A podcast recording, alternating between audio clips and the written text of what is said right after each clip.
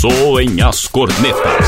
Toca a bola, meu filho! Ô juiz, tá jogando outro time? Não os cornetas, as cornetas.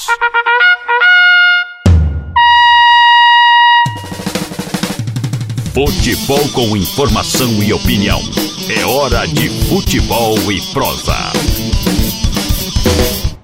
Fala galera, está começando mais um Futebol e Prosa aqui pela Rádio Online da PUC.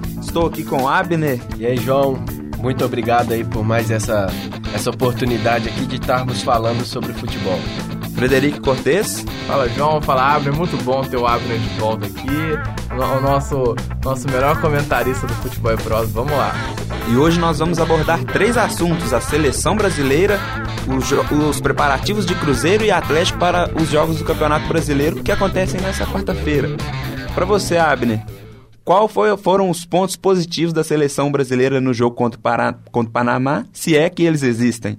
Não, existiu, claro que existiu. É... O Brasil ele, ele teve uma escalação assim que eu achei que o Dunga poderia ter investido mais no, no, no ataque é, nesse jogo contra o Panamá, porque é um time que não, não, dá, não deu perigo ao gol do Alisson. Então, ele mesmo assim, ele escalou um time com Luiz Gustavo, com, com um time bem fechadinho, e jogou como se fosse um jogo de, de Copa América mesmo, fosse um jogo valendo os três pontos, e jogou pelos três pontos, não, não jogou por nada de diferente. O que é errado, né? O que é errado, é um amistoso, de, né? aproveitar o tempo, né, o jogo, para testar seu time, para jogar além dos, dos, dos, dos, três pontos, né, do resultado, jogar por um... treinar mais o time, tática, é, ganhar de 2 a 0 e depois é, segurar esse resultado, não, não foi tão convincente.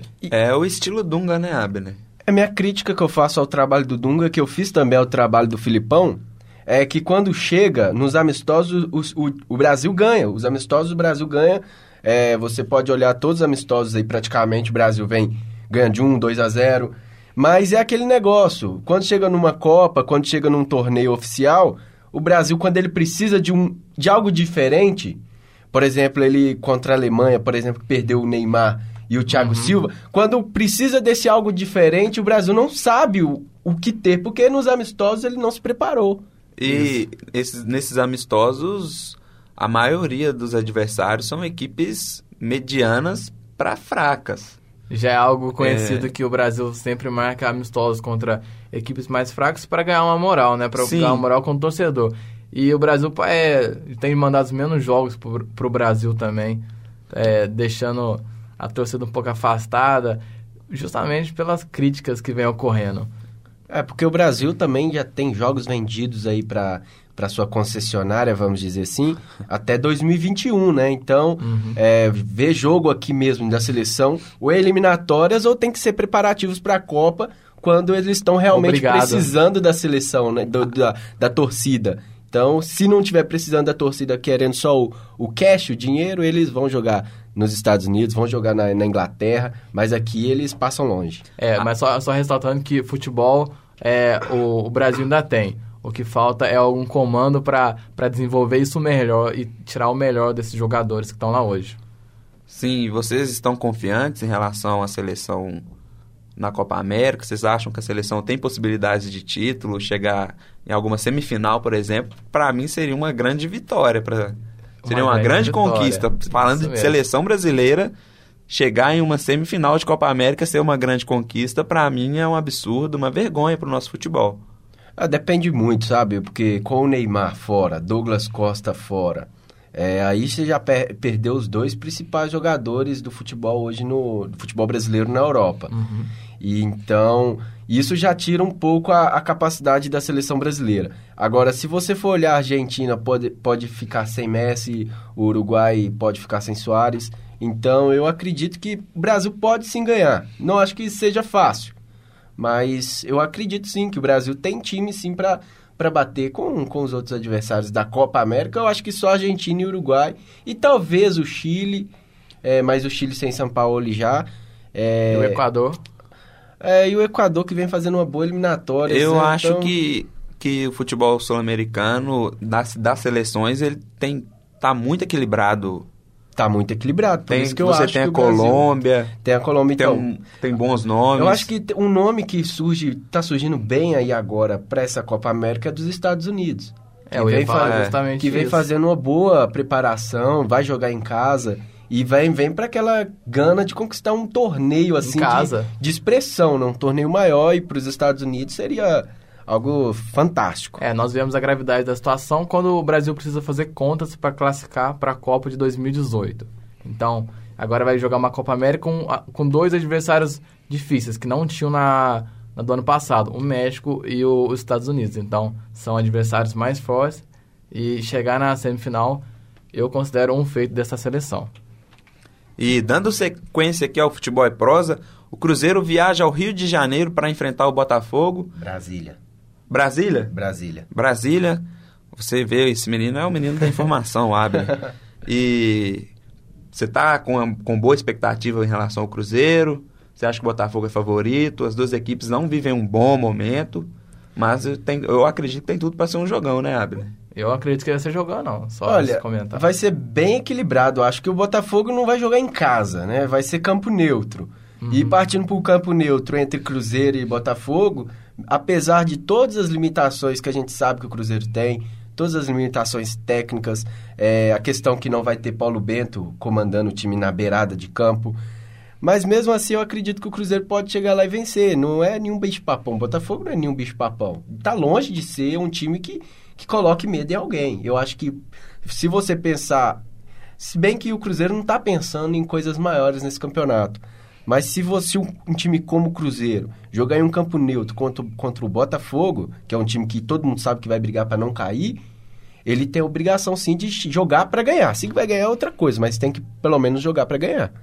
Então, é, o Cruzeiro, se o Cruzeiro quiser fazer um, é, amenizar um pouco a crise com a torcida, não, não com, com não do time nem do técnico, tem que ganhar esse jogo contra o Botafogo. O Abner falou, é um campo neutro, o Botafogo é um time é, é sofrível o, o time do Botafogo, você percebe isso vendo o- o- os jogos do Botafogo. E também é, tem a questão do trabalho do Paulo Bento, que vem evoluindo bastante. É, o Cruzeiro vem, vem pecando em alguns, algumas falhas é, mais individuais, do Individuais. que do, do, do próprio time assim, em si. Acredito que tem tudo para melhorar, o trabalho vai continuar melhorando, o trabalho do Paulo Bento, e o Cruzeiro possa sair dessa situação é, jogando bem em casa e, e vencendo esses adversários fracos fora. É, porque se você for pensar o início do campeonato do Cruzeiro, dois pontos em 12 possíveis, é um início assustador, né? Um início que o torcedor, tenho certeza que todos os torcedores que estão nos escutando, ele deve estar apreensivo pensando em não cair, né? Fazer os 47 É. pontos lá e não cair. E se o Cruzeiro estiver realmente pensando somente em não cair num campeonato brasileiro, é fundamental vencer o Botafogo. Sim. É, e o Atlético recebe o, o Fluminense no Horto. Frederic, o Atlético também tá devendo nos últimos jogos, a torcida vem cobrando bastante. Marcelo Oliveira ainda não venceu. E você acha que o Atlético agora vai reencontrar com o Leverkusen? O Atlético é o favorito, o Atlético tem possibilidades de ganhar do Fluminense no Horto? Dois técnicos com histórias no Atlético, né? O Marcelo e o Levi. O Atlético vem sofrendo com lesões.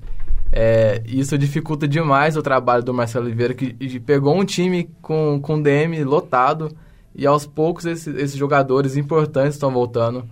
É, e e para esse jogo já perdeu o Ed Carlos, então vai vir um, um zagueiro reserva do reserva. Mas aí talvez é reforço, né? talvez é reforço, né? Pela partida contra o, contra o Grêmio, pode ser um reforço. Acredito que aos poucos, quando os, os titulares forem voltando ao time, o Marcelo vai encontrar, vai encontrar uma forma melhor. Eu não, eu não entendi bem essa de tirar o Júnior Russo. Para mim, ele era o melhor, melhor jogador do Atlético no ano e ele tá no banco agora. É, o Fluminense não é um adversário fácil. Ele é um adversário que tem o Levi, que é um cara experiente. Então, o Atlético vai ter que saber jogar também, como não soube jogar contra o Grêmio na quinta-feira passada. É, eu acho que o grande problema do Atlético é, é o calendário. O grande problema do Atlético foi o calendário durante todo o ano, né? O calendário pro Atlético matou. Dez jogos nesse último É, mês. Pois é, tem a Libertadores, que é um torneio que puxa mesmo o físico dos jogadores. Pegou um estadual é, que não for um estadual de grande nível, é um estadual mediano, um dos melhores do Brasil. E jogou em campos, assim, que eu posso falar, é, pastos, né? Uhum. Gramados horríveis, tanto no estadual quanto na Libertadores. E deu azar, talvez, a incompetência da CBF é, de ter perdido três, três jogadores titulares do time. Um, do um zagueiro, que é, acho que hoje é o grande problema do Atlético, que é a zaga. O lateral esquerdo, que o Atlético não tem no elenco. E o melhor jogador, acho que, do time, que é o Casares que é o jogador que faz Sim. a transição. Então o Atlético perdeu as três peças, acho que uma das três peças principais, graças ao calendário. E aí a explosão de lesões musculares que ele teve no Atlético e algum jogo, se eu não me engano, no jogo contra o Grêmio, o Atlético chegou a ter 11 desfalques. Foram 11 desfalques. Isso, isso pesa para qualquer time. E, e, coitado do Marcelo Oliveira, né, que pegou essa barca. e realmente não dá para colocar a culpa nele, porque é o que ele, ele tá se virando com o que tem. O jogo contra o Grêmio, eu acho que foi uma exceção também é, pegou um time desentrosado, um time cheio de, de desfalques e montou um, tentou montar um time para jogar contra um dos melhores times do país, que é o Grêmio. Então, o Grêmio brilhou, né, com a partidaça. Talvez o Atlético, acho que, respondendo a pergunta do João, é, o Atlético pode vencer sim o Fluminense em casa. Mas vai precisar contar com um pouco menos de orgulho é, talvez deixando o Fluminense assumir a responsabilidade Joga do jogo, deixando o Fluminense ter a posse de bola, você monta um esquema ali com três volantes, com Júnior Úcio, Donizete Carioca, e tenta jogar nos contra-ataques, né? E, e, deixa, por exemplo, Patrick e Yuri se virar lá, que eles são velozes e, e talvez saia um gol, dois gols, e o Atlético consiga vencer a partida. Então vamos deixar de lado o imediatismo do futebol brasileiro Vamos dar tempo para o Paulo Bento e para o Marcelo Oliveira, que eles estão no começo de trabalho, eles pegaram um time em meio de temporada e acredito que se for ter algum resultado positivo, é lá para agosto, é lá para é, o segundo turno. E é isso aí. Esse foi o Futebol e Prosa, pessoal. Acompanhe-nos nas redes sociais, no Facebook. Qual é o Facebook, Fred? É facebook.com barra futebol e prosa. No Twitter, arroba underline futebol e prosa. E também no nosso site, o futeboleprosa.wordpress.com. Lá você acompanha os nossos textos, os textos do Abner e os outros programas antigos. Muito obrigado, pessoal.